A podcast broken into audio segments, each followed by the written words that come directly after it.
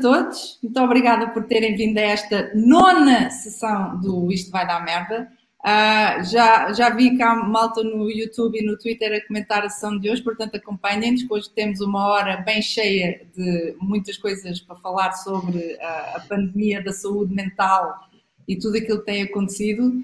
Hoje uh, vou eu moderar, Sónia.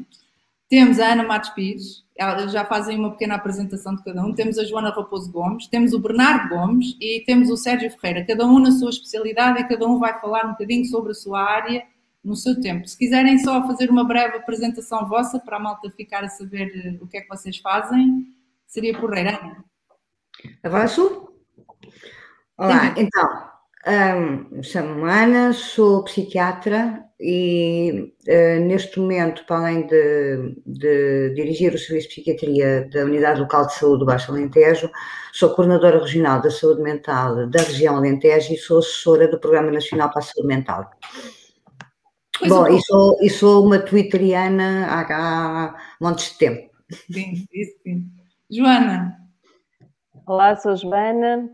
Sim, admiro muito ali o Tubarão Ana, que já acompanho desde os meus primeiros passos como psiquiatra que sou. Exerço atualmente em Bragança e sou sexóloga clínica. A minha área, assim, mais de, neste momento de maior desenvolvimento profissional é mesmo na psiquiatria de ligação, pelo que tenho acompanhado bastante de perto esta pandemia Covid. Bernardo. Bernardo Gomes, médico de saúde pública, uh, todo terreno, Covid, acho que já trabalhei um pouco em quase todos os níveis nesta altura uh, e, portanto, já sou também mais prata da casa do IVDM, acho eu, a partir do momento que já participei duas vezes. Portanto, é, acho que as apresentações não é preciso avançar muito mais. E o Sérgio? Boa noite a todos, eu sou psiquiatra, obrigado pelo convite. Trabalho no, no Centro Hospitalar Tameguia Souza, Penafiel Amarante, Uh, sou responsável pelo Hospital Dia de Penafiel e, pronto, uh, além da formação em terapia sistémica e familiar e psicoterapia cognitiva comportamental, tenho uh, o grosso do meu trabalho, para além da consulta externa, é o Hospital Dia, onde trabalhamos situações de crise e, e perturbações da personalidade. E para além dos convidados de hoje, também temos, como sempre, a, a turma de Língua Gestual Portuguesa da Escola Superior de Educação de Coimbra, que estará a fazer a interpretação durante toda a ação. Portanto, elas estão preparadas para tudo. Portanto, vamos começar. Eu tinha um belo plano uh, sobre aquilo que era suposto ser a ação, mas depois, entretanto, como todo qualquer bom plano, é virar de cabeças para o ar, cabeça para o ar. Vamos começar pelo Bernardo, em vez de terminar com o Bernardo, vamos começar com o Bernardo. Portanto, hoje o, o tema Eu, Tu, Nós, a pandemia da saúde mental. Tu foste convidado para estar cá para dar a perspectiva dos profissionais de saúde sobre vários aspectos daquilo que tem sido a vossa vida a nível profissional e pessoal, não é? Uh, tendo em conta esta questão da saúde mental. Por aquilo que eu sei e que eu vejo uh, daquilo que tu opinas sobre o assunto, a coisa não está a correr bem. Olá, outra vez. Um, não, eu, permite-me só fazer só dois ou três comentários, que é uma... Eu creio que a saúde mental e uh, a doença infecciosa, perdão, a doença mental e a doença infecciosa têm alguns pontos em, em comum. E uh, nós podemos pensar também mesmo na circunstância da doença mental como tendo um componente infeccioso de alguma forma, ou de, de influência que nós temos uns dos outros, de forma como nos comportamos. Um, e associada a esta circunstância, nós vamos agora, dia 2 de março, fazer um ano de pandemia, Uh, há um inequívoco impacto, um inequívoco impacto na saúde mental populacional, Pronto, algo que, que, neste momento não vale a pena estar a dizer que, que acho que toda a gente, uh, questão de bom senso, percebe que isto tem um impacto óbvio. Um, e, e, de alguma forma é preciso ter a noção de que nós temos que uh, nos preparar para aquilo que para o cenário pós-pandémico, mas há uma maneira também de aproveitar um bocadinho a questão de, de perceber um bocadinho melhor os fenómenos que estamos a passar em termos de saúde barra doença mental para responder da melhor forma e até ganhar algumas uh, ferramentas para o futuro. Relativamente aos profissionais de saúde, uh, pronto, eu, eu, tenho que dizer de alguma forma que eu estou mais preocupado com as pessoas que nem sequer puderam parar, uh, nomeadamente a malta da linha da frente, estamos a falar de intensivistas, estamos a falar de medicina interna, estamos a falar de, pessoas de urgência, mas todos os profissionais saúde envolvidos nessas circunstâncias. Não estamos a falar só de médicos, nem enfermeiros, nem prestadores diretos. Estamos a falar de técnicos de diagnóstico, estamos a falar de assistentes operacionais, estamos a falar de assistentes técnicos. Todos eles sob uma pressão brutal, e nomeadamente uma pressão em hospitais que, por exemplo, depois o Sérgio poderá falar da questão da crise e da questão de, daquilo que se passou também no centro hospitalar, onde que conhece bem, daquelas situações de maior pressão. Um, e que deixa marcas, de alguma forma, e sobretudo de uma questão continuada. Eles, todos eles sabem muito mais disso do que eu, que é o que é que acontece com, com as pessoas quando são expostas a stress contínuo e não têm nem sequer hipótese de relaxar. E uma das coisas que vale a pena dizer é que se nota entre mim e outros colegas que é a dificuldade de relaxamento. Esta dificuldade de relaxamento, ou seja, termos sempre, chegamos a casa, temos dificuldade de relaxar e não deixamos de ter família. Uh, e, nomeadamente, no que toca, por exemplo, a casais profissionais de saúde, uh, tem sido muito difícil, porque a gestão familiar, a gestão do, dos miúdos, a gestão do tempo, uh, não tem sido fácil. Uh, e quando eu falo disto, não falo só da, da malta linha da frente, mesmo falando de médicos de medicina geral e familiar, que têm uh, ocupações também brutais, a malta da saúde pública tem que ser mencionada também nesta altura, e tem sido sempre um bocadinho complicado gerir isto. E um apelo que... Na, na primeira sessão, que foi do do Isto Vai, ah, que foi dedicado aos profissionais, profissionais de saúde, tu, tinha, tu disseste uma coisa que foi, ainda nem passou um ano, mas para mim, biologicamente, passaram três anos. Isto foi há um mês, há um mês atrás, foi no dia 12 de janeiro, é, e, e quem for ver a sessão, está, está no site, poderá ver uh, três médicos e um enfermeiro com um ar minimamente esperançoso em algo. Pronto, ainda não havia, havia um não, não felicidade nem contentamento, mas havia uma certa calma no, no, no, vosso rosto. E isso hoje, nem um mês depois, está completamente diferente. Ah, bate certo. Eu, eu vou... Passaram para quantos anos? Três anos, eu acho que chega, já, já é suficiente, mas eu, eu, peço que vocês façam a experiência de verem, por exemplo, uma das pessoas que, mais respeitáveis no meio disto e que tem dado o corpo manifesto, que é o, o nosso colega Roberto Roncon, Vejam imagens dele há um ano e vejam as imagens mais recentes dele. Vejam, olhem para o cabelo dele. Uh, sem, sem respeito nenhum para o cabelo do Roberto Concon, pronto, mas de facto está, está bastante esbranquiçado nesta altura e isto não é, não é exceção, é regra. Temos muitos colegas que envelheceram e envelheceram muito com, com isto. Um, mas pronto, eu só queria deixar aqui um apanhado e falar, pronto, a Joana vai poder ter a oportunidade de falar sobre isto, que é a questão da, da atenção que isto traz sobre as relações, uh, a questão da, da, forma como as pessoas se relacionam. Os profissionais de saúde só são um elemento, há certamente muito mais elementos e casais que passam por dificuldades no meio disto. A questão desta vivência forçada em termos de, de natureza de relação é algo que, que, que, é brutal, e mesmo até com consequências eh, conhecidas, a questão da violência doméstica e por aí fora.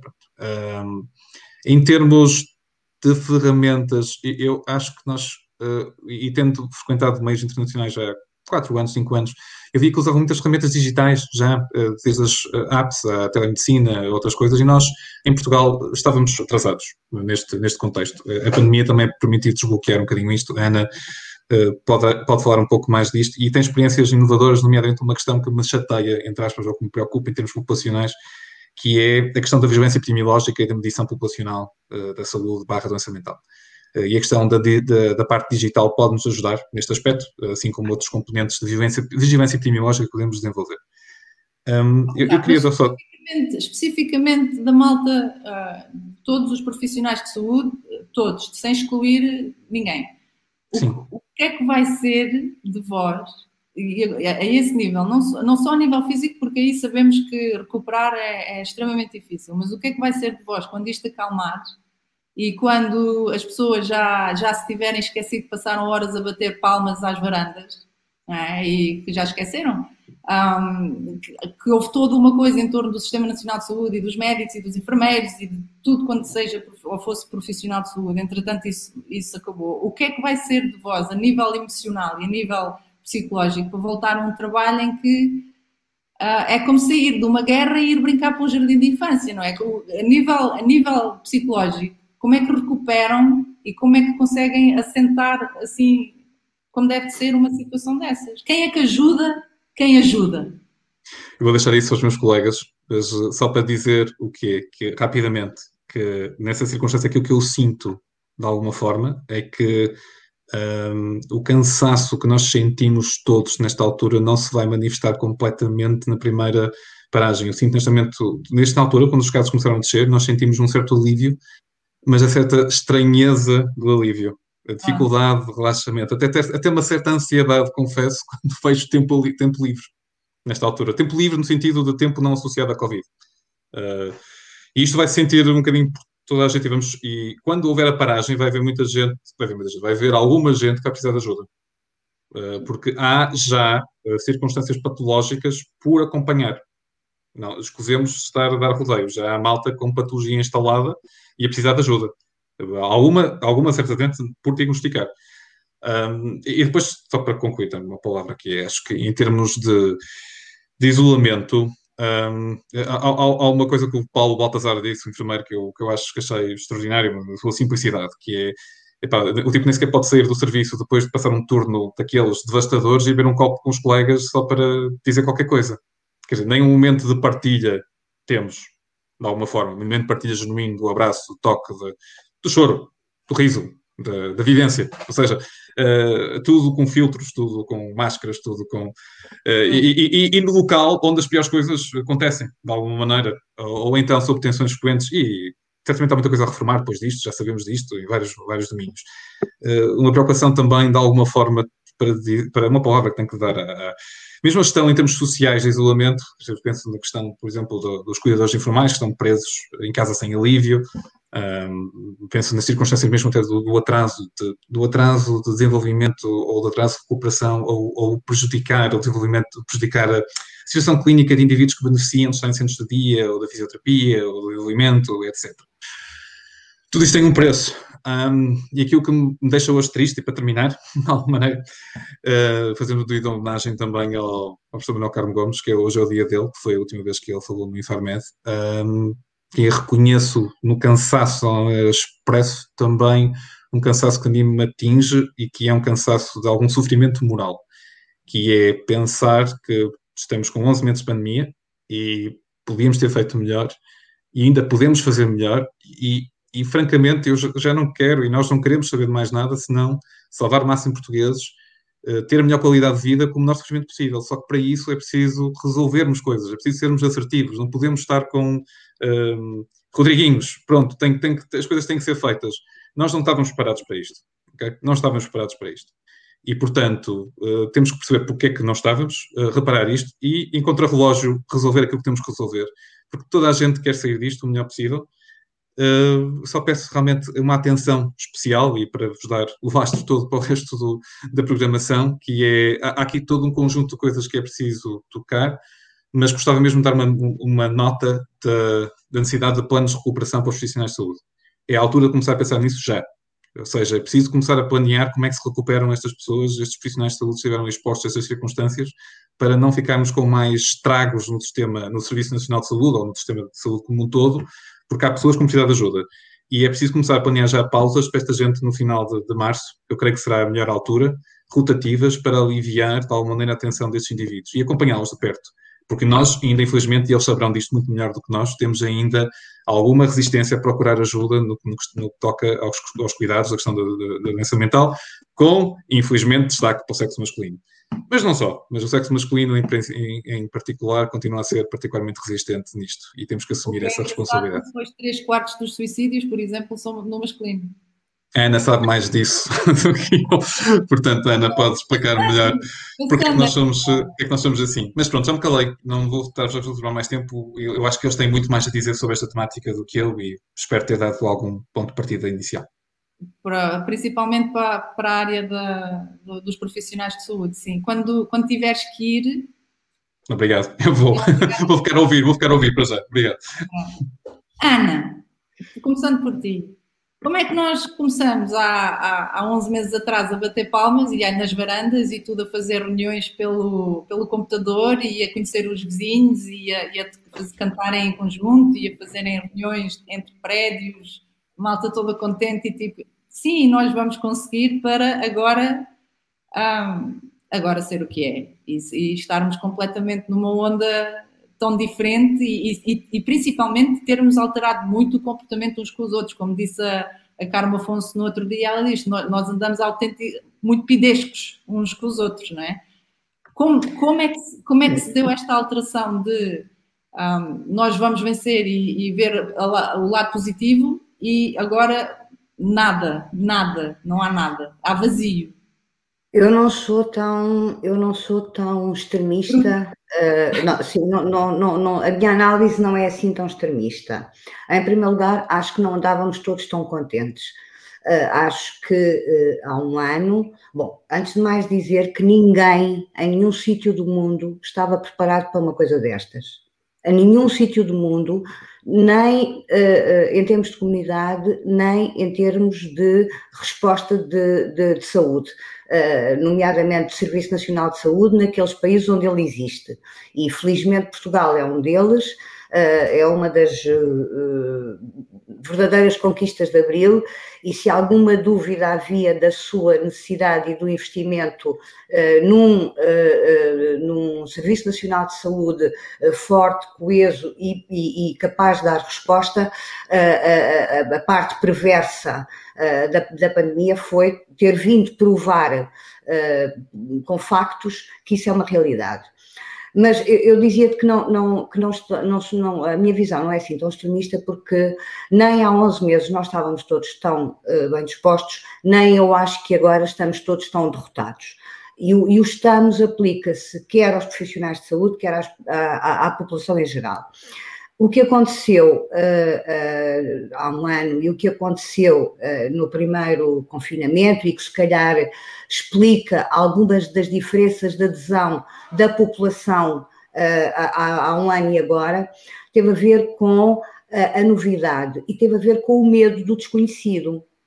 E, portanto, aquilo que aconteceu foi, eh, como era, como é relativamente expectável, se nós pensarmos no funcionamento eh, cognitivo e emocional do humano como um todo, não estou a especificar a pessoa A ou a pessoa B, eh, veio a, notícia de algo que nós não conhecíamos, vieram indicações no sentido de nos protegermos, ou, ou, ou, que, ou, que, pelo menos foram, foram comunicadas nesse sentido, uh, que nos iriam proteger uh, do, do pior, e portanto houve, do meu ponto de vista, primeiro o efeito do medo, peço desculpa, o efeito do medo do desconhecido, e depois uma reação ansiosa, reação, reparem que não é por acaso que eu estou a usar a palavra, uma reação ansiosa é uma reação adaptativa, não é uma reação patológica, certo? Uh, e, e houve, acontece uma... não é uma coisa que é.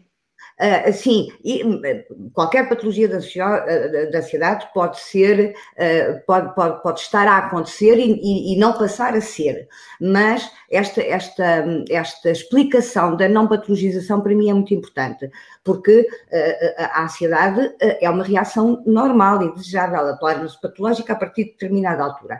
E, portanto, o que aconteceu no início terá sido esse efeito de novidade e também o início de estratégias, nomeadamente de estratégias de comunicação, eu bati imenso nisso, na, na, correção de isolamento físico não é igual a isolamento social e, portanto, as estratégias de desenvolvimento de contacto social, exatamente para colmatar a obrigatoriedade e a necessidade de isolamento físico, funcionaram até pela novidade, até pela novidade.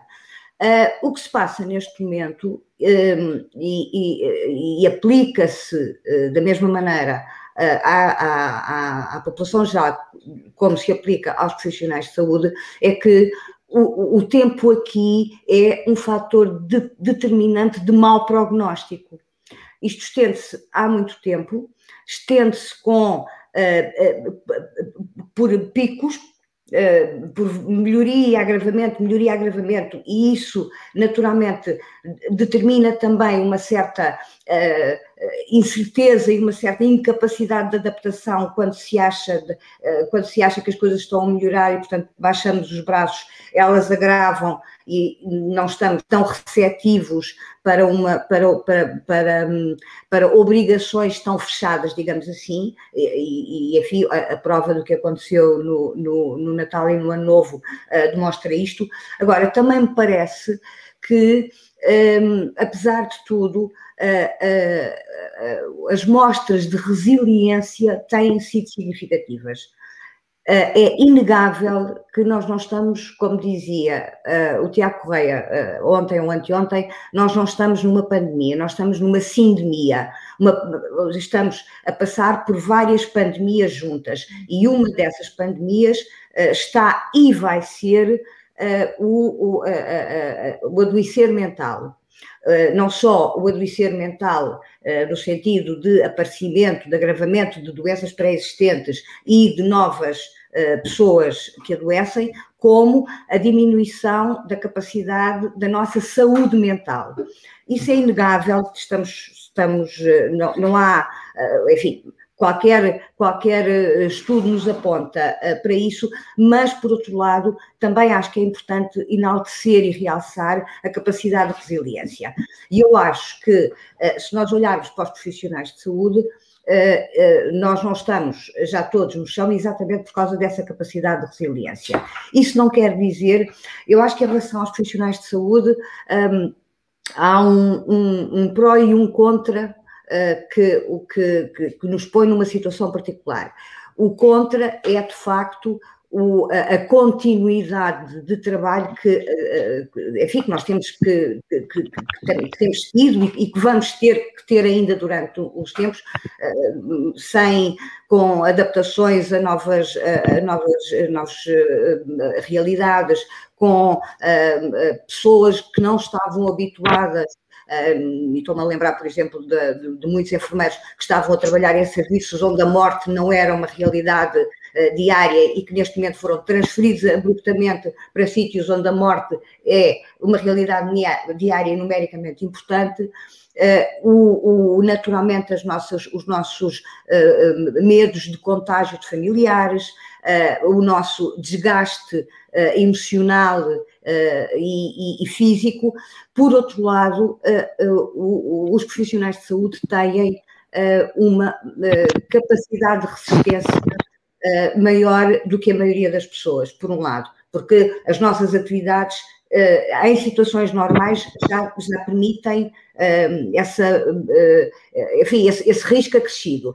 E por outro lado, e vou dizer uma coisa muito polémica e muito pouco vendável, eu acho que, e a quando psiquiatra preocupa-me porque eu não estou preocupada só com a saúde mental neste momento, eu estou extraordinariamente preocupada com a saúde mental geral que aí vem e, para, e, e, sobretudo, com a doença mental que aí vem.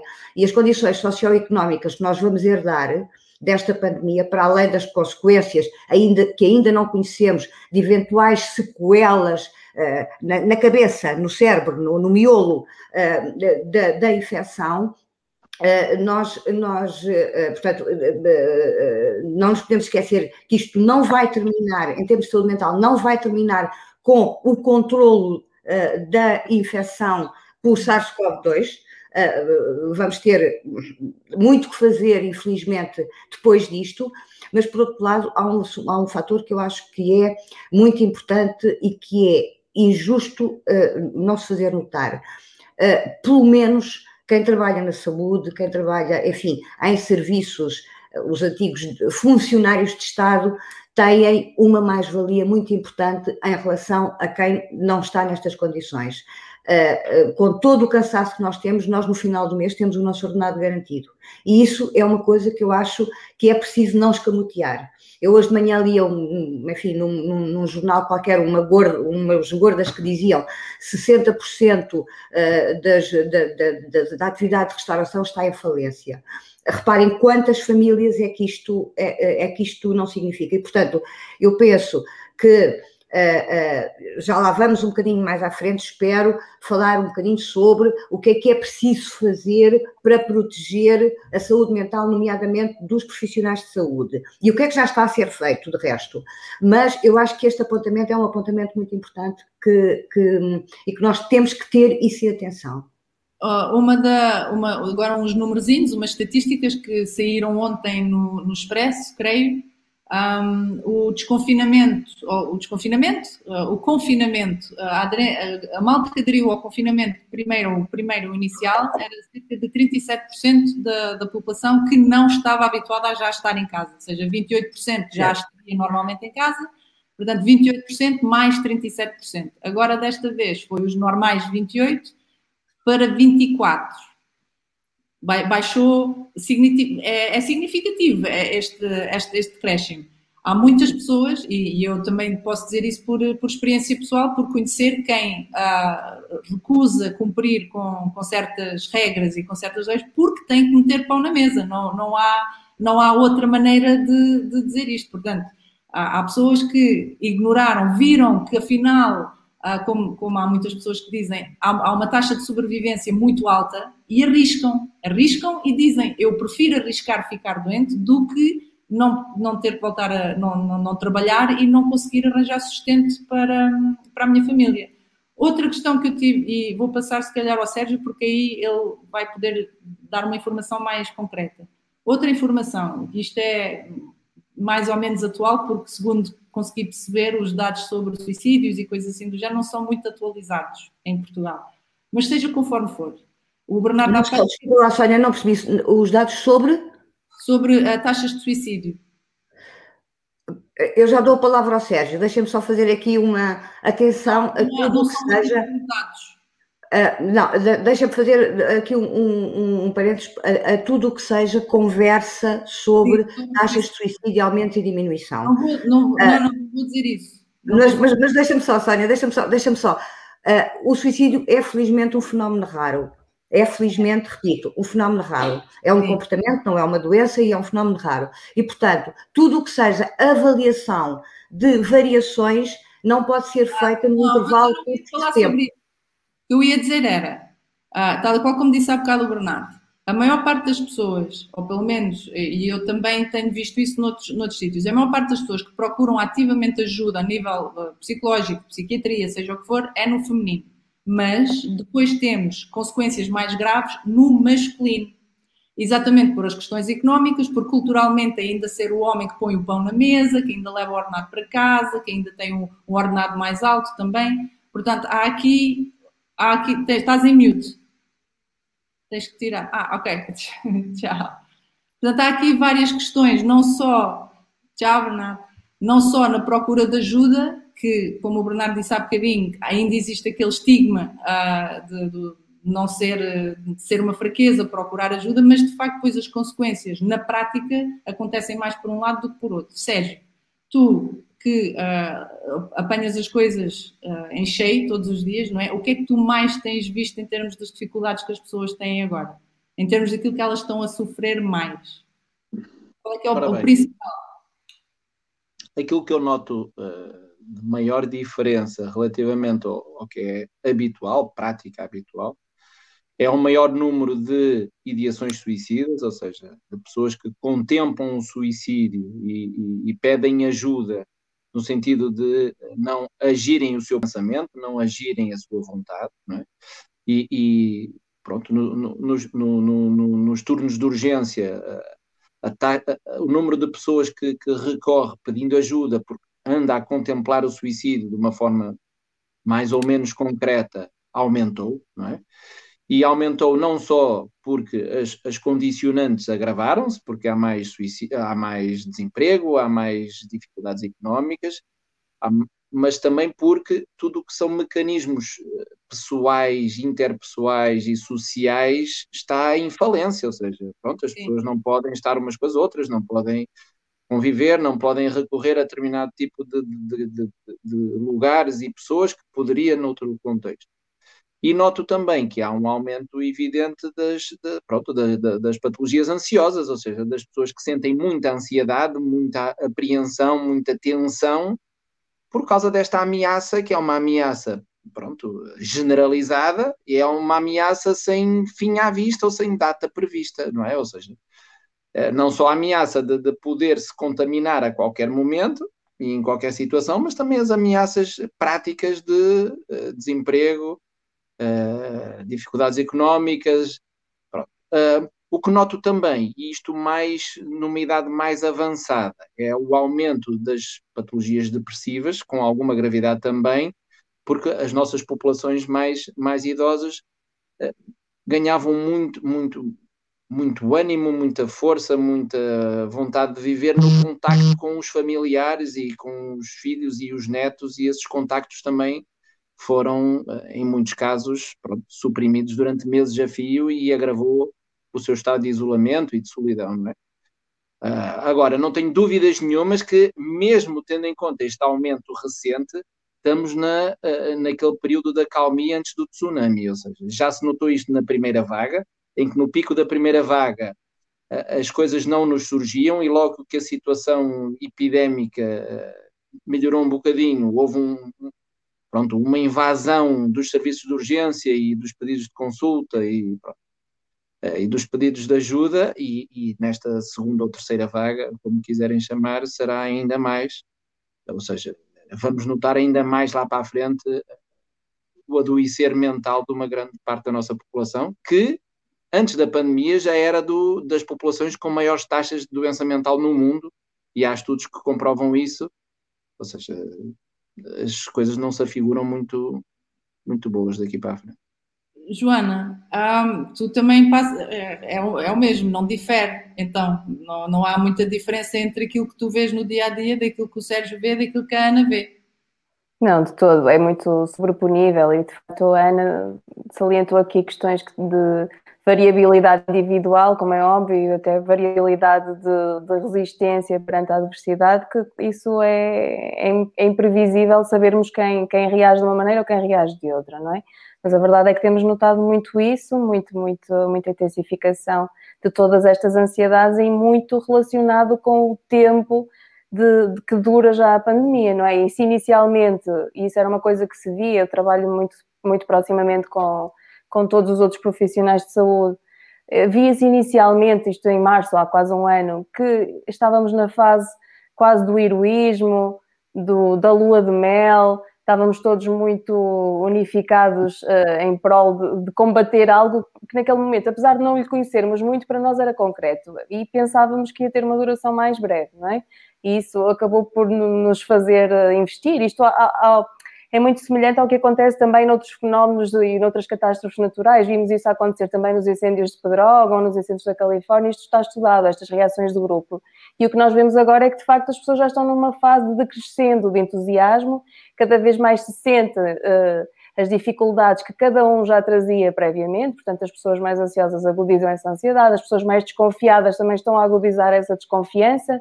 Portanto, quanto menos clara às vezes é a comunicação mais as pessoas desconfiam das instituições e isso também não, não, não permite que as pessoas se sintam seguras na sua, na sua atuação, fica como que um estado de, de anomia, não é? De, de, incapacidade de saber, mas quem é que nos rege afinal? Estamos nisto sozinhas? Então, e a tendência é as pessoas ficarem meio baratas tontas à volta de, de, de, encontrar a bandeira que as guie. E isto é fundamental que exista esta clareza e esta confiança até para os profissionais de saúde, não é? Não estou só a falar da população em geral, os próprios profissionais de saúde precisam de saber quem é que está a, a guiar este leme, quem é que está a organizar o meu serviço, eu posso confiar em quem está a estruturar as testagens, posso confiar em quem está a organizar quem vai para a área Covid, quem não vai, quem é que é infectado e fica em isolamento ou quem pode ter alta. Portanto, isto para nós é mesmo muito importante ter essa confiança.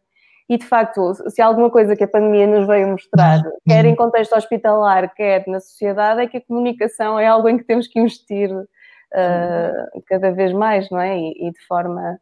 Mas forma... não, só, não só a nível. Nós, por no, no, no Isto Vai, houve duas sessões dedicadas à comunicação, à comunicação de crise e aos mídia. E, e, as conclusões também são basicamente isto está tudo mal. Pronto, não é está tudo mal, não está tudo mal, mas há muita não, coisa. Não, está tudo mal, exato. Não, não acho que esteja tudo mal, até porque houve bastantes uh, momentos muito elucidativos e muito coerentes. E eu acho que isso deve ser e houve, muita melhoria, e houve melhorias. Houve, isso, isso, isso. Isso, isso. Mas pessoas que deram a cara firmemente e que aguentaram isto de uma forma muito estoica e é de, de salientar o valor dessas pessoas. E, mas, mas nota-se que a comunicação e, e, isso, a comunicação é uma das grandes responsáveis por uh, muitas coisas terem corrido menos bem, uh, tanto em termos daquilo que é, que é a pandemia, como depois em termos das consequências que nós temos estado a falar aqui na, nas pessoas.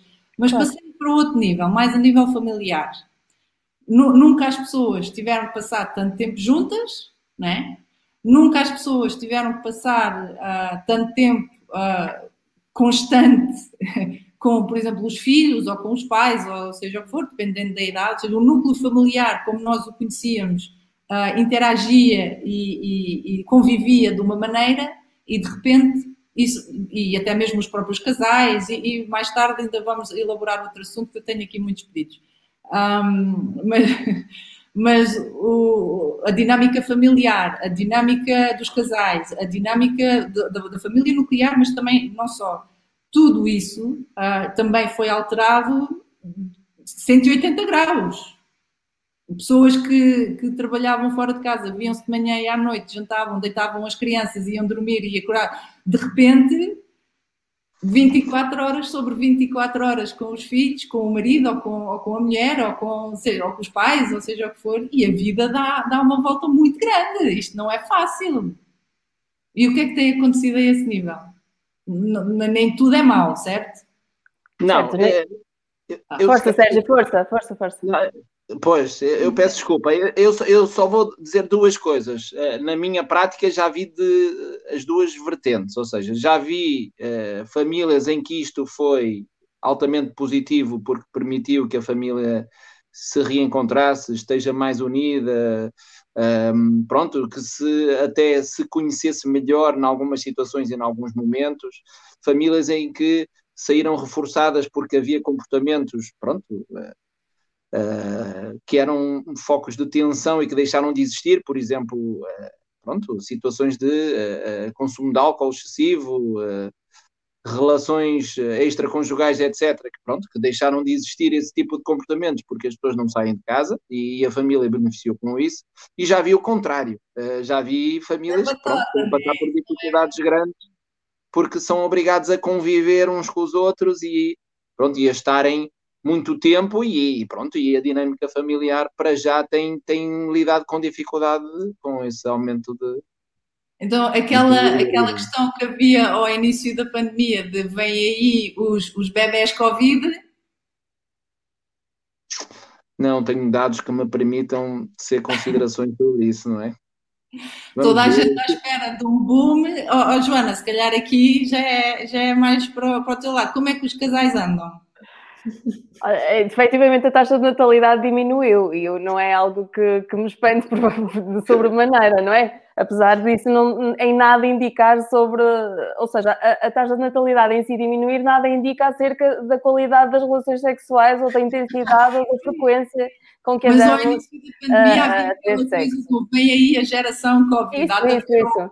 Isso é muito interessante, porque isso coloca-nos logo aqui o cerne das expectativas acerca da sexualidade. E isto, e isto não, não, é, não é só uma pessoa que é responsável, até os próprios mídias são responsáveis. Vou esquecer por... de uma coisa, que eu tenho um pedido de pergunta que eu depois não posso esquecer. Está bem, tens um pedido de pergunta que não posso. Uma exigência. Não, mas para isto, isto de facto é muito engraçado, porque surgiram, surgiram imensos discursos. Olha, nomeadamente houve uma marca de preservativos que, que lançou o slogan este mês vai ser todo lá dentro. Portanto, uh, logo a colocar a fasquia de que efetivamente seria expectável que, que por estarem as famílias confinadas aumentasse a frequência de, de, de da sexualidade e de relações sexuais. Outra, por exemplo, era que ai, a vacina deve ser mesmo muito boa, porque se a gente confiou neles para fazerem o Viagra, a Pfizer vão ser muito boa porque nos vai pôr aqui a todos a ter uma boa sexualidade. Portanto, uh, houve uma amiga que me disse chocadíssima, não é? Então, mas como é, que, como é que as pessoas estavam em casa e a taxa de natalidade diminui?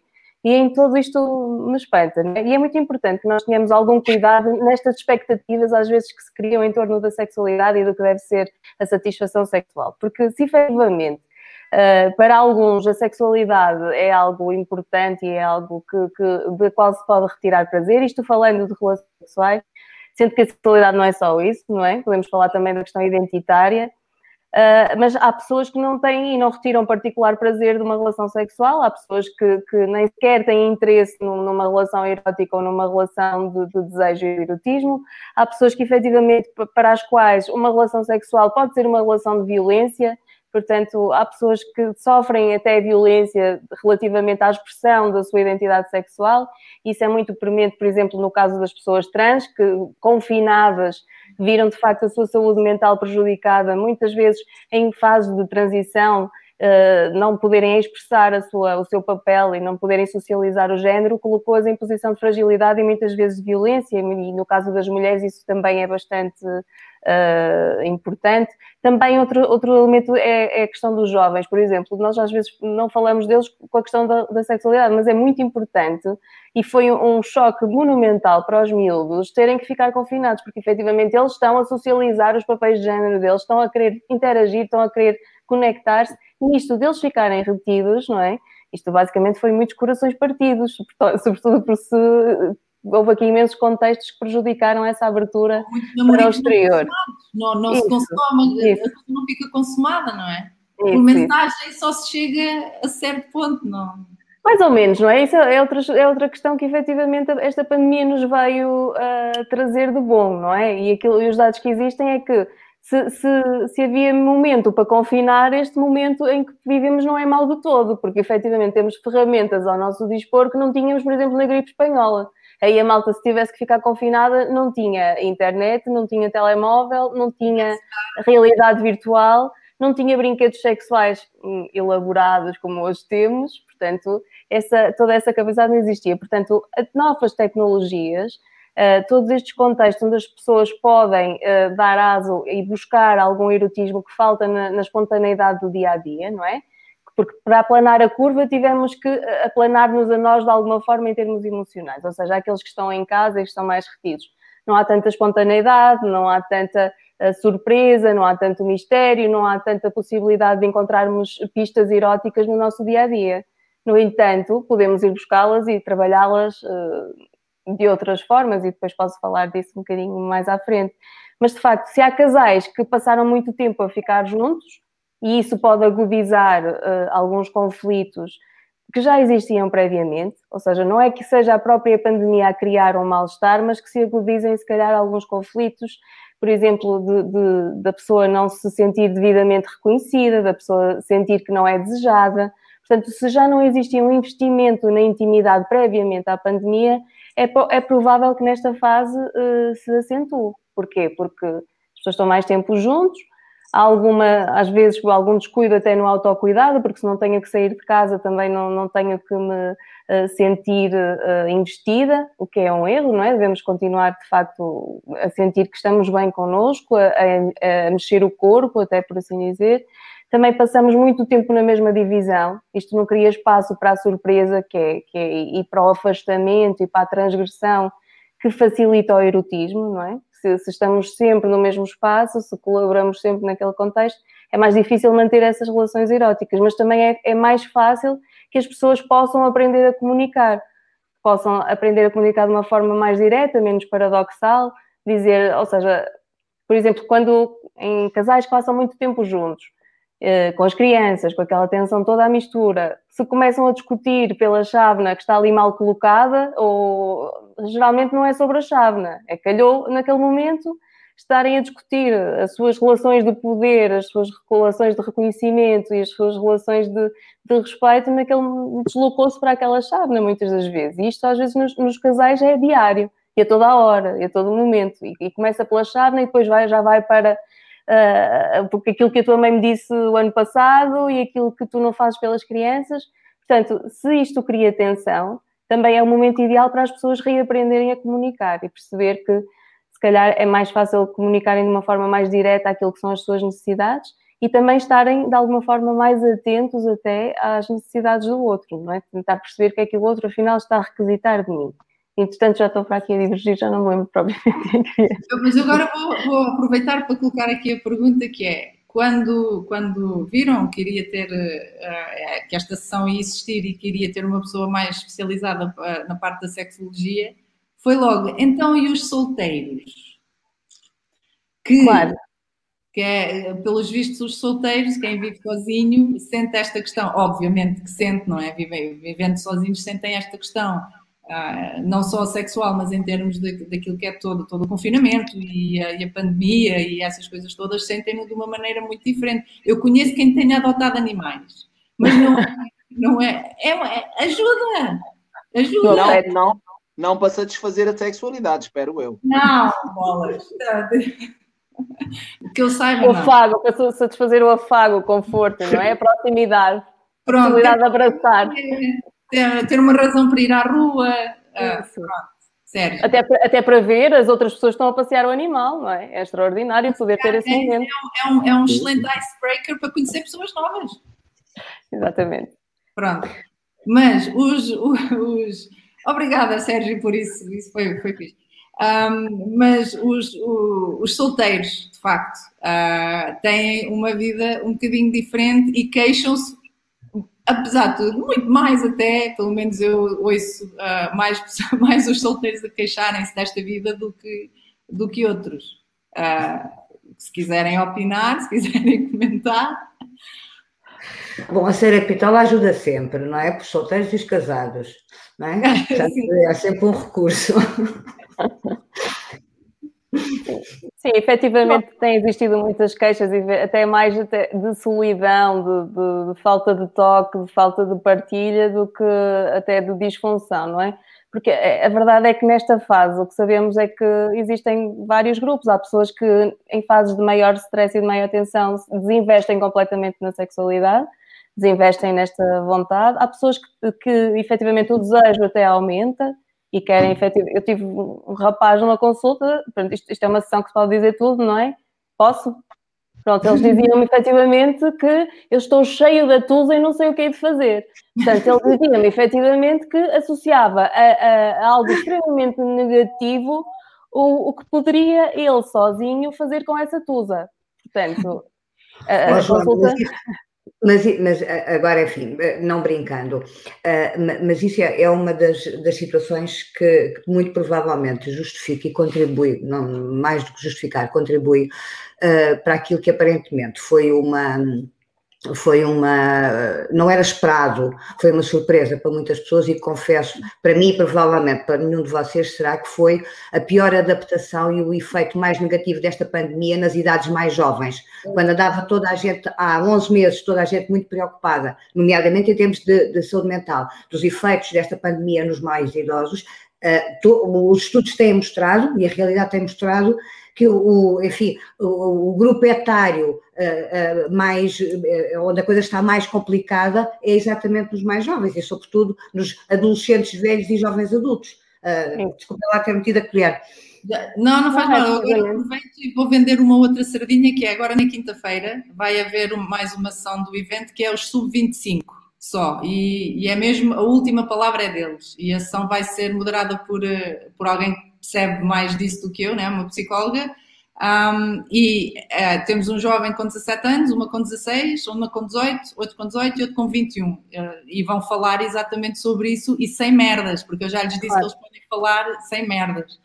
Um, mas, de facto, é preciso, é preciso olhar para isso. Outra questão que é preciso também muito olhar, e que eu tenho também sentido isso um bocadinho na pele, eu também tenho uma, tenho uma criança pequena, que é a questão das crianças que agora ganharam ah, nós, na, numa das sessões do, do Isto Vai sobre as primeiras e terceiras idades, houve um caso, falou-se de um caso de uma menina com 9 anos que tinha medo de sair de ao pé da mãe e de saber que a mãe ia trabalhar ou que a mãe ia sair de casa, porque pensava que a mãe ia morrer logo, imediatamente. Tipo, a pandemia anda na rua, aquilo é um bicho, quem sair, pronto. E tinha, estava, ela estava tão em pânico uh, disso que ela não queria ir à escola, não queria ir para lá nenhum, queria estar sempre agarrada à mãe. Portanto, as crianças também têm um, um entendimento completamente diferente uh, do que um jovem ou um jovem adulto, têm sofrido de outra maneira. Uh, Sérgio, Ana, quem quiser pegar nisto, como é que vocês têm visto que isto tem alterado também a dinâmica familiar, dos pais que estão a sofrer por si, depois vêm os filhos? É uma grande confusão, é uma enorme confusão, isto tudo. Eu tenho, enfim, não é, não é uma área onde eu esteja particularmente à vontade, que, que é o funcionamento uh, psicológico e, e, e as, as, maletas psiquiátricas uh, uh, infantis. mas, de qualquer maneira, é verdade que eu acho que aí o, o papel do adulto é extraordinariamente importante. E, portanto, Uh, o, o, os efeitos negativos uh, e a menor quanto maior é uh, quanto menor é a capacidade de adaptação do adulto menos contentor ele é em relação à criança e portanto julgo que muitas muita da, da, da, patologia que possa surgir em quadros parecidos com esse que acabaste de, de referir tem muito a ver Uh, e reparem, atenção, eu não estou aqui a apontar o dedo aos pais, não estou a dizer os meninos vão adoecer por culpa dos pais, não é isso. Uh, os miúdos são esponjas uh, e necessitam de facto de, uma, de, uma, de, um, de um modelo e de uma, e de uma orientação que os adultos, quanto melhor o adulto estiver, os adultos de referência estiverem, mais fácil para eles por outro lado, aquilo que tem acontecido, por exemplo, em termos do, do, do fecho das escolas, aconteceu o ano passado e está a voltar a acontecer este ano, também retira rotina, ordem, segurança, outros adultos importantes a fazer o controle da situação e, portanto, eu parece-me, enfim, não consigo, não, não, estou a responder do lado uh, de, de, alguém com experiência uh, em uh, infância, mas estou a falar de alguém com experiência em adultos, nomeadamente em, em, saúde mental e em patologia psiquiátrica de adultos e das consequências que isso eventualmente tem no comportamento dos miúdos. Sérgio.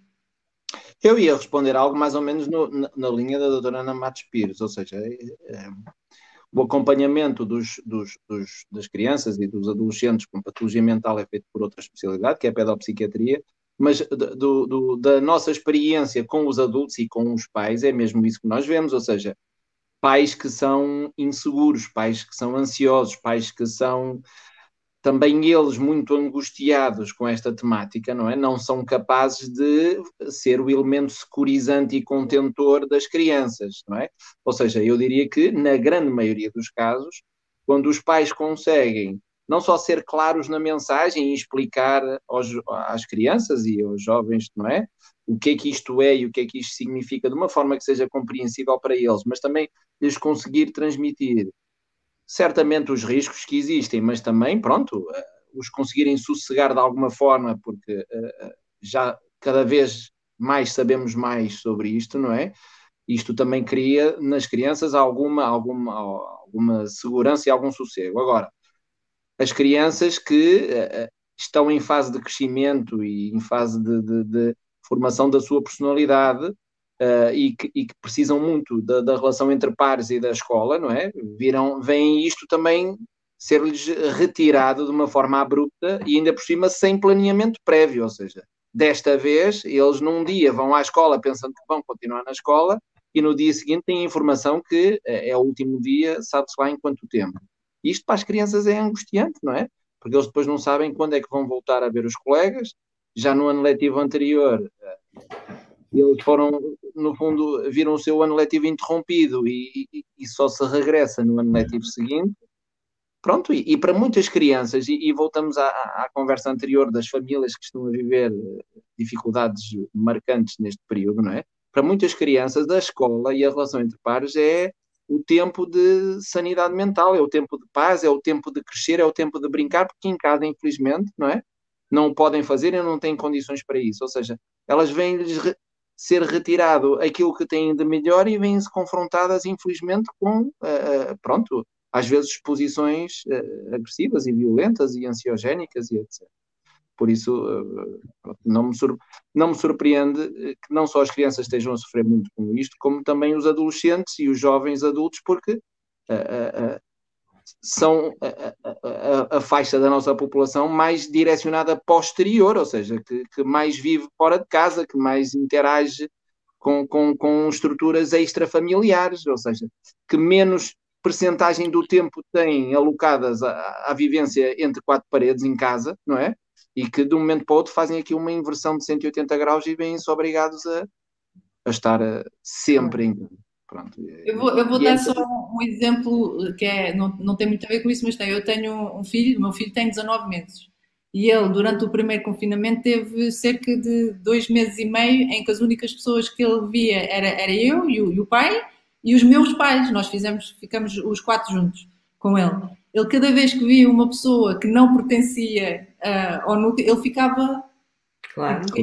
completamente a, a chorar, com medo ele, ele via outras pessoas e era uma coisa muito estranha para ele, ainda hoje, porque obviamente nós, ele não tem, não foi para nenhuma creche, ele não tem aquela convivência uh, com outras crianças que poderia ter tido se não, se não tivesse sido isto. E eu noto que ele olhar para outras pessoas, ver outras pessoas, ver movimentação, irmos às compras, coisas assim, ele fica a olhar como Sim. se fosse. E isto. É uma novidade, muito... não é? uma novidade enorme. Há muitas crianças. É uma novidade e é, e é, e é, e é uma, uma, uma, desadequação àquilo que, que é o desejável, não é? Exatamente, não, não, não, não devia de ser assim, não devia nem podia ser assim, não é? Uma, uma amiga minha, uh, educadora de infância, uh, contava isto uh, no início de, de, do, do ano letivo deste ano. Estava, este ano está com, com uma turma de meninos pequeninos, não é? E, e contava a chegada de um, de, um, de um miúdo de dois ou três anos, já não me lembro, pela primeira vez à escola e a integração na turma foi terrífica, porque aquele não, não tinha tido experiência prévia, não tinha andado no, no não tinha estado no berçário, não tinha, e, e, e, e portanto, a, a, chegada dele ao local de socialização com os outros meus foi aterrador, aterrador para ele e aterrador eh, para a gestão da sala, não é? De facto, aí a, a, a, escola é fundamental nesta, nesta na, na, socialização e na integração das pessoas e, na, e, e, então, como dizia o Sérgio, em relação aos, aos, aos adolescentes, é, o, é a, altura da afiliação grupal, a altura em que a, a família deixa de ser o elo mais importante e passa a ser o segundo, a segunda coisa mais importante, mesmo que às vezes achemos que não é nada importante com essa idade. Uh, mas de facto é, é, é, o momento da, da, afiliação grupal e das emoções e dos afetos e das, e das trocas de experiências uh, e do contacto físico e da discussão de ideias. Isso tudo, de facto, é muito complicado fazer-se neste, neste contexto. Ok, então agora nós vamos prolongar um bocadinho, só 10 minutinhos, porque acho que eh, como disse a Ana há bocadinho, vamos abordar o que é que nós podemos fazer. Então, no início da pandemia havia uma piada que corria que era agora é o tempo dos introvertidos. Esses é que vão, é, esses é que vão viver isto tipo nas sete quintas. Eu acho que já nem é isso, não é? Já nem, já nem se chega a isso e a piada acaba por não ter piada nenhuma. Mas a nível familiar, a nível principalmente, não é? Até porque há, há, eu tenho a sorte de, de, poder estar com a minha família e estar com os meus pais, não é? Tenho as duas coisas. Um, mas há pessoas que não, não é? Há casais com filhos que estão confinados sozinhos e que não veem os pais, não veem os sogros, não veem, não veem ninguém. Como é que nós damos a volta a isto? Seja a nível individual, se calhar aí mais com a Ana, a nível familiar, a nível dos casais, algumas estratégias, algumas ideias de como é que nós conseguimos, pelo menos, um, não é curar, obviamente, mas é minimizar e tentar lidar com isto de alguma maneira. Algumas estratégias, algumas dicas assim claras e objetivas. Olha, é óbvio que é muito complicado fazer, fazerem-se receitas comportamentais, não é? Temos 10 ah, minutos uh, uh. Agora, uh, eu continuo a, a, a, dizer aquilo que todos nós da área da, da saúde mental começámos por dizer em março e abril. A, a, manutenção do contacto social, o perceber que o isolamento físico não é igual a isolamento social. Usar, não é físico, é social. Sim.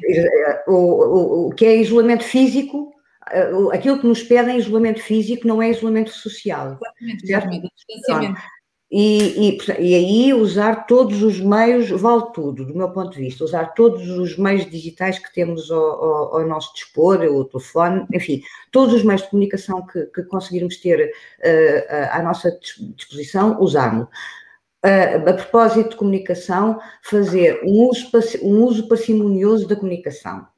A, a, a comunicação, estarmos informados é uma mais-valia, consumirmos informação merdosa, informação que, alarmista, informação populista, sensacionalista, uh, tem um efeito absolutamente contraproducente. E desse ponto de vista, uh, uh, eu tenho críticas acentuadas àquilo que tem sido o papel da comunicação social no país. Aliás, uma das coisas que me preocupa, se vocês repararam, enfim, tiveram conhecimento, as, as, os níveis de confiança no, no, no, Serviço Nacional de Saúde e a ida à procura do Serviço Nacional de Saúde atingiram os mínimos históricos.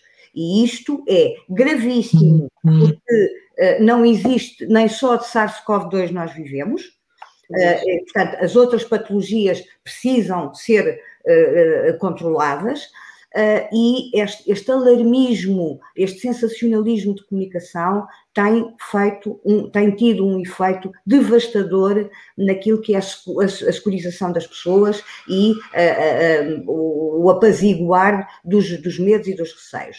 Portanto, uh, estar, manter-se informado, mas uh, escolher uh, não estar permanentemente ligado e não estar a consumir notícias atrás de notícias, muitas delas falsas ou mal comunicadas, é um modo importante de proteção da saúde mental manter aquelas rotinas básicas e, sobretudo, para quem está em teletrabalho, acordar a, a, a uma hora, à hora habitual, tomar o café à hora habitual, parar para almoçar à hora habitual, separar o tempo de trabalho com o tempo de lazer e com o tempo familiar. e depois, é extraordinariamente importante manter algum tipo de exercício físico em casa, uh, um, e, e, enfim, nas, nas, nas saídas uh, que, que, o confinamento nos permite para irmos fazer algum exercício físico, mantê-lo. Eu julgo que isto são uh, regras básicas de funcionamento. As pessoas que já tinham doença prévia, doença psiquiátrica ou outra qualquer, eu recordo a enorme prevalência de doenças crónicas no país, e quando estou a falar nisto, estou a falar de doenças, doenças mentais, doenças reumatológicas, diabetes, doenças cardíacas. A, manutenção da, da, da, medicação e o contacto com os serviços para as avaliações necessárias, eu acho que são fundamentais para nos mantermos o mais, o, o mais saudável possível. Uh, e, e, enfim, um bocadinho ao lado, dizer-vos também que esse foi muito uh, o, o, propósito uh, do Programa Nacional para a Saúde Mental, logo desde o início, e nomeadamente com a construção e a saída em, em, abril de um site sobre saúde mental dirigida especificamente à população, com linguagem simples e com dicas nós não, não, não eu, eu costumo dizer que os, os, profissionais de saúde mental não dão conselhos, os conselhos dão os nossos amigos quando nós os pedimos, os pedimos. Portanto, eu não dou conselhos a ninguém, mas posso uh, dar algumas sugestões de estratégias de comportamento que nos podem ajudar a manter a nossa saúde mental. E foi isso mesmo que eu acabei de fazer neste momento. Sérgio, Joana. Joana, se calhar mais a nível dos casais, se calhar eh, um, convidarem para sair até à varanda uma noite, beber um copo, qualquer coisa, tomar um cafezinho na, na, no escritório. Parte, parte desta intervenção dos casais, a Ana também já reforçou, não é? Que é esta, esta necessidade de, dos casais irem mantendo estas rotinas. Por exemplo, os que estão em teletrabalho, se tiverem a possibilidade de se manterem divisões separadas da casa, também é, é uma, é uma, uma possibilidade, não é? Sempre mantém alguma autonomia que pode simular um pouco o contexto laboral e falar com colegas sem sentir que está permanentemente uh, a saber que está ali o companheiro. Isto aqueles que têm sorte não, de não trabalhar com os companheiros, porque aí a coisa torna-se ainda mais difícil porque o tempo de, separação entre o que é o colega de trabalho, no caso dos profissionais de saúde, e o que é o levado para casa, e até a conjugação às vezes de horários, não é? Porque pelas pessoas que trabalham por turnos aí é verdadeiramente difícil, mas é algo que estes casais também podem discutir e falar como algo que poderiam modificar no futuro e fazerem um esforço ativo também para modificar o foco, ou seja, efetivamente é muito, é quase irresistível as pessoas não desligarem, mas uh, é possível treinarmos esta capacidade de dirigirmos o foco para atividades mais prazerosas. E os casais podem aproveitar os momentos que têm de maior comunicação, de intimidade, até para estas negociações e para acentuar estas negociações. Outras coisas que podem acontecer é, por exemplo, investirem uh, num momento kid-free, não é? Onde as crianças já foram deitadas, saber que numa das divisões da casa pelo menos não existem brinquedos das crianças ou pistas visuais que os levem a pensar no filho e não na pista erótica que tem ali à frente. Também... Só mesmo a dispensa, não? Numa casa com dois putos, só mesmo na minha sim, na minha sim, quer dizer, eh, nem na dispensa, quer dizer. Mas a verdade é que é possível pensar em algo assim, ou, ou quer dizer, até no banho, não é? Agora estava a pensar um banho em conjunto, mas sim, tirem as coisas das crianças antes de irem. Ou... Aí tirar as crianças das crianças. É muito importante que, por exemplo, se um existir um, um, um, mais equilibrado, uma mais equilibrada distribuição das tarefas, porque é algo que é bastante nocivo até nos, nos casais é esta sensação de diferenças de poder e de sensação de que não sou reconhecida naquilo que é a minha dedicação também ao outro. Agora, Uh, Joana, eu tinha, eu fui, é, claro, porque eu tinha, eu gosto de sofrer, e então fui à, ao site da Fundação Francisco Manuel dos Santos e fui sacar uns dados estatísticos, isto é do estudo, acho que é de 2019, ou então saiu em 2020, creio. Sobre quê? Sobre o estudo de mulheres em Portugal. Sobre isto na altura, acho que deu notícia durante dois ou três dias e depois a coisa não, não, não não houve assim grande mais. Uh, eu aconselhava qualquer pessoa que, que queira inteirar-se do que é que, que, é que este estudo significa um, para ir ao, ao, site da Fundação Francisco Manuel dos Santos. Um, eu, vou, eu vou só dizer aqui, eu, eu, eu, já, já passamos o tempo, já está tudo a dormir, já ninguém está a ver, portanto agora podemos mesmo falar livremente. Não, então, agora é que vamos avacalhar um bocado, está bem. Agora não, não, não está ninguém a ver.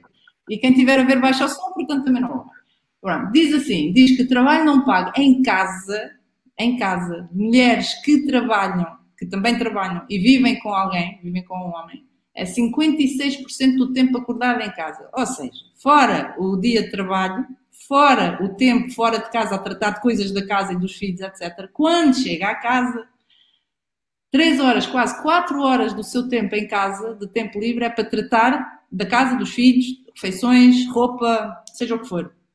Portanto. Tânia, uh... só um apontamento importante.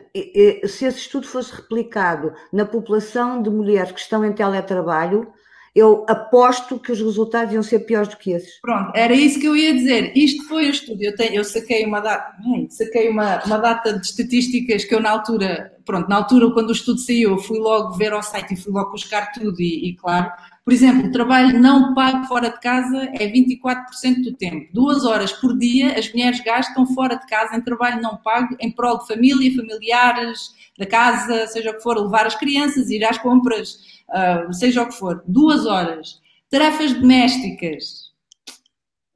72% do tempo livre das mulheres é gasto em tarefas domésticas. Epá, a ligação.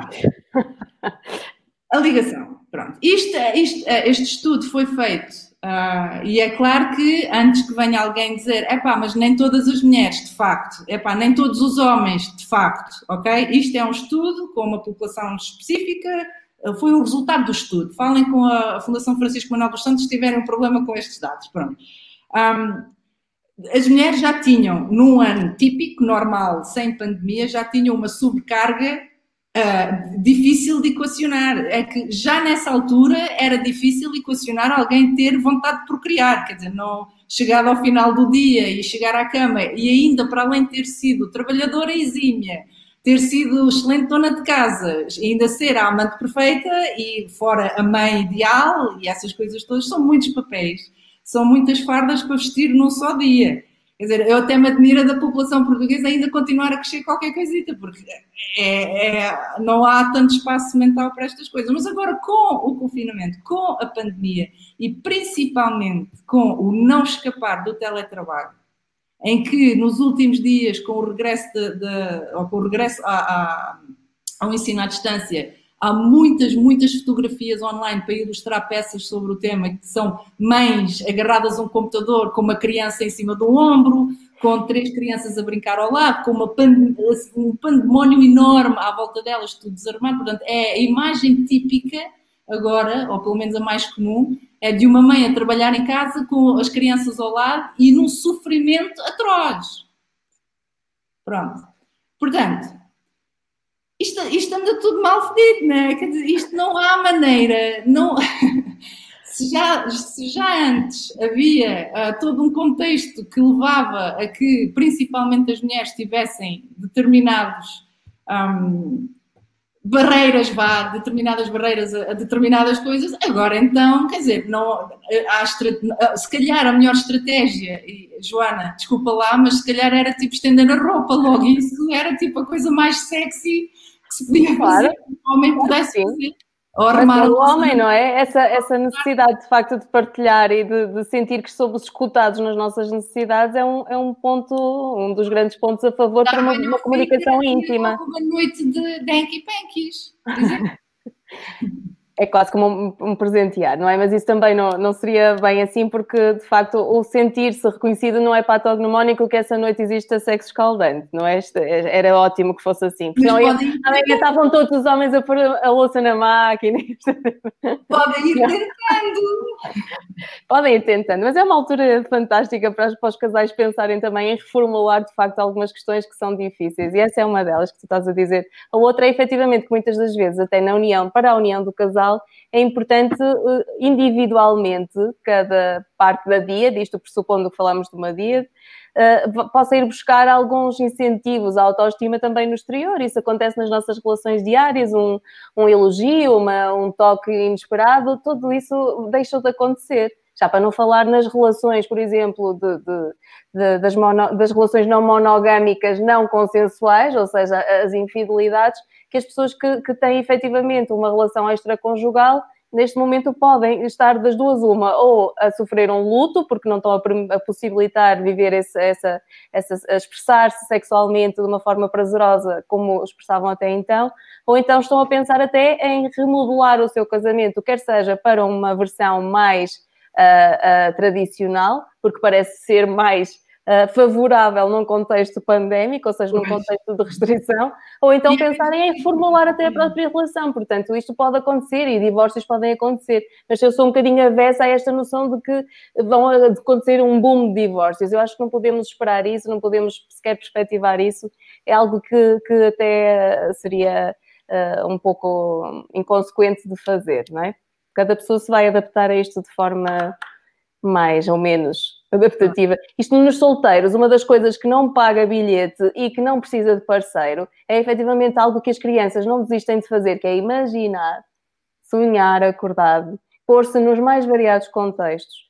Imaginar determinadas situações. Há pessoas que têm mais dificuldade em imaginar, pois vejam um filme, não tem que ser porno, pode ser erótico, uhum. ponham um concerto ao vivo ajudem a, a chamar pistas que vos uh, satisfaçam, que, vos, que seja mais agradável conviverem com vocês mesmos, isto na questão dos solteiros, porque não temos, não temos, não tem que ser uma seca convivermos com nós próprios, não é?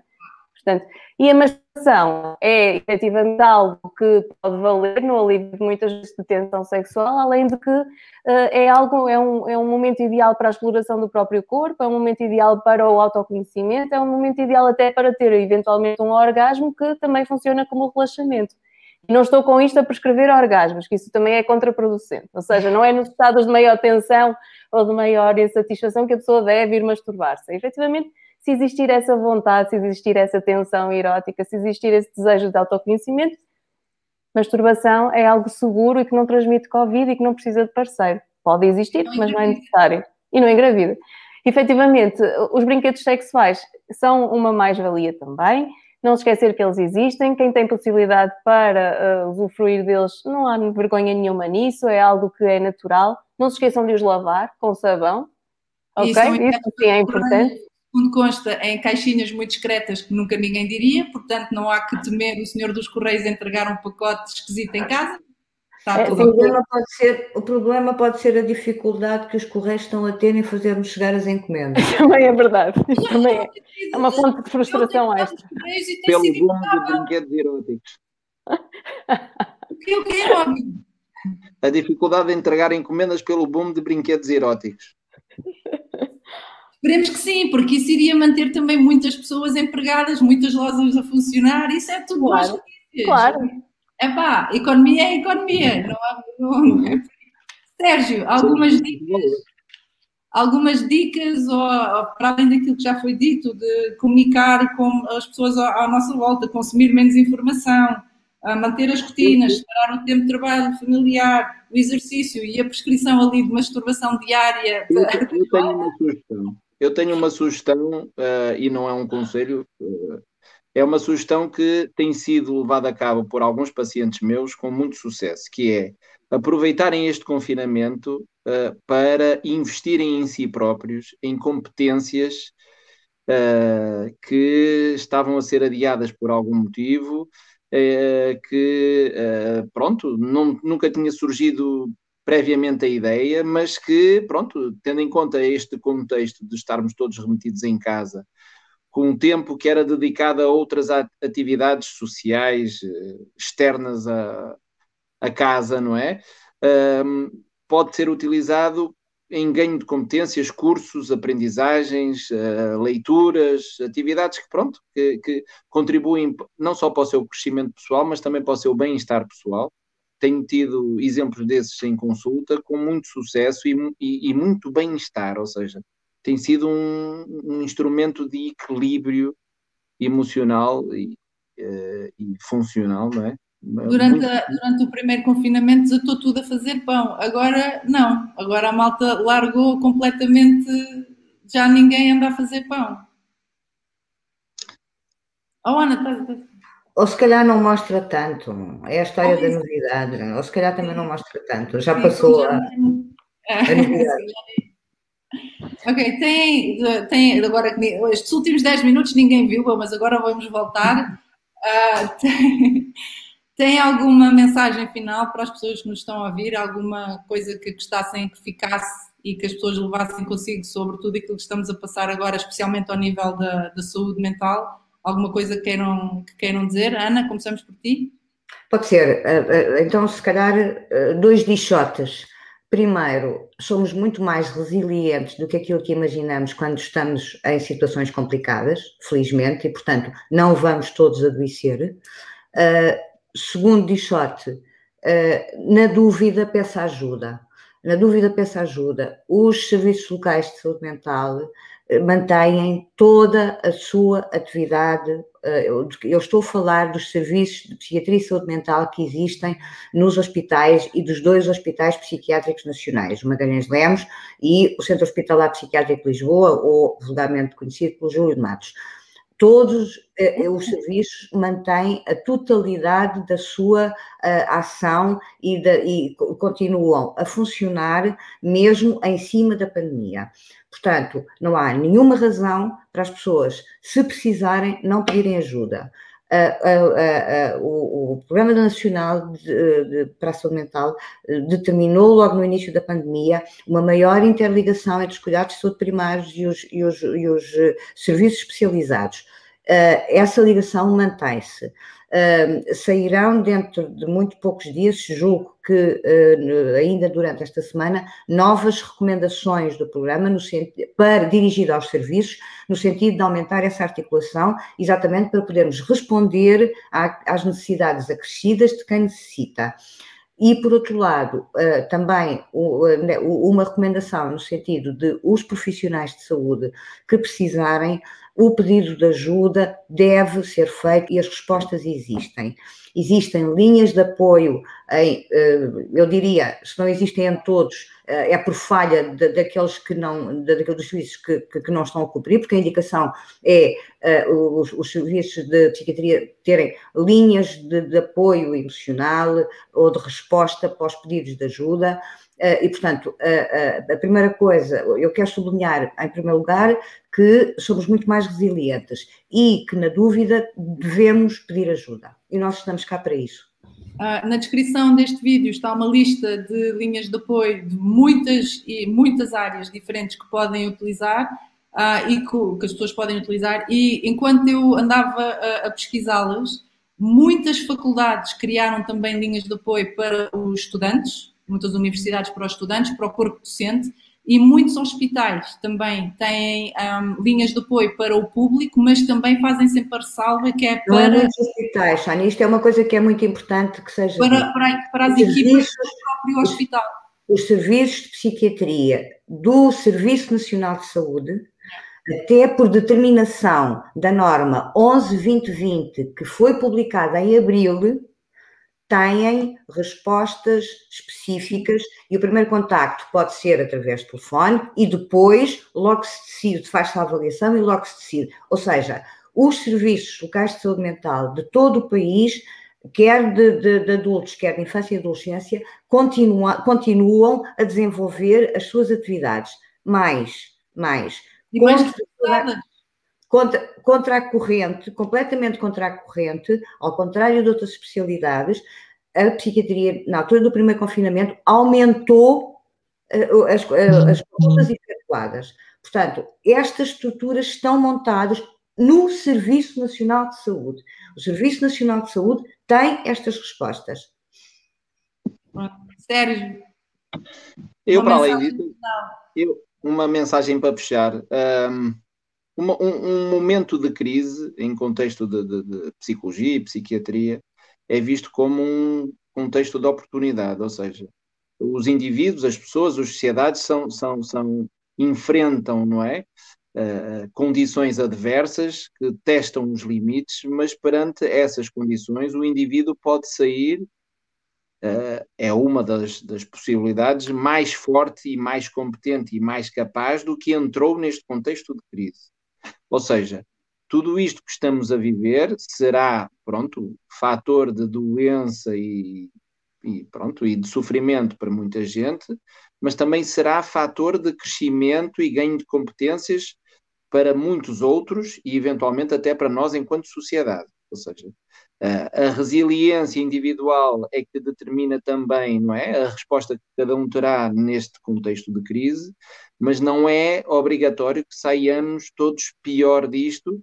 Pelo contrário, podemos sair mais fortes, mais competentes, mais cientes, mais capazes e mais preparados para uma crise futura, não é? Uh, pronto, depende de cada um de nós e também depende da capacidade que nós temos de pedir ajuda e, e, de recorrer às estruturas que existem no terreno, não é? Para nos ajudar no que for preciso. Joana. Joana está em mute. Joana. Desculpem. ok. Acho que já foi, de facto, já, os meus colegas já fizeram um belíssimo resumo daquilo que, que se espera eu talvez rematasse com, com o facto de não existir saúde sem saúde mental e também não existe saúde nem saúde mental sem saúde sexual. Portanto, é uma excelente oportunidade para explorarmos esta fluidez que existe na sexualidade, esta pluralidade que existe na sexualidade, para que de facto as pessoas integrem esta noção que não existe uma sexualidade, mas sexualidades e, portanto, o que importa, mais do que a frequência, é a satisfação que todos podemos retirar da nossa vivência plena de sexualidade e cumprindo os direitos sexuais. Acho que terminava por aqui. Acho que a Joana vai passar a figurar nos painéis de comentário das televisões nacionais a partir de agora. Era um ganho, não, não. Era um ganho tremendo em muitos casos, sem dúvida nenhuma. Obrigada, mas. Sem dúvida. E muito calmo, muita coisa, coisa. Sim, senhor, ia fazer prescrições de, prescrições de masturbação. masturbação. eu não prescrevi isso. Se tu disseres isso, eu digo que é mentira. Eu sei, está gravado. Um, obrigada por terem vindo. Obrigada por terem vindo, ficando aí, não é? Obrigada por terem feito parte disto, que acho que é, já passamos o tempo quase em meia hora, mas não faz mal. Acho que a, a conversa estava demasiado interessante e útil para muitas pessoas para, para cortarmos a meio. Eu espero que tenham gostado, tenham, tenham pelo menos divertido um bocadinho. Um, Ana, uh, um bom dia para amanhã, tudo a correr bem. Obrigada, afinal isto não deu merda. Não, não deu merda. É verdade, estás a aguentar fortemente. Oh, Ana, agora tens de contar. Eu conto, eu conto. Estou em plena preparação para uma colonoscopia, portanto, podia dar-se o caso de, em sentido literal, isto ter dado merda. Infelizmente não aconteceu. Iria ser a convidada mais dedicada de todos, todos, mais de três dezenas de convidados. E a Ana quase que ia fazendo um direto a partir da casa de banho, porque ela tinha tudo pronto para ir para a casa de banho fazer o direto. E eu acho isso maravilhoso. Portanto, essa dedicação é que nem eu tive, não é? ainda bem que não aconteceu, ainda bem que está tudo bem, tudo a correr bem para amanhã. Joana, muito obrigada pela calma e paciência durante, durante a ação. Sérgio, espetacular. A tua, a tua objetividade e não, é assim, assim, assim, mesmo muito claro e direto, é muito bom, é muito refrescante. Um, Qualquer coisa que vocês precisem do, do Isto Vai, estejam à vontade. Se for para dar merda, já sabem que coisa corre bem. Muito obrigada a todos, obrigada a quem Deus, esteja a ver, tenha aguentado até esta hora a ver. Ah, isto fica gravado no YouTube e também no Twitter, ah, também no site, no isto vai dar merda.online. Qualquer coisa é contactar. Muito obrigada a todos e até à próxima. Obrigada, até quinta. Boa noite. Boa noite.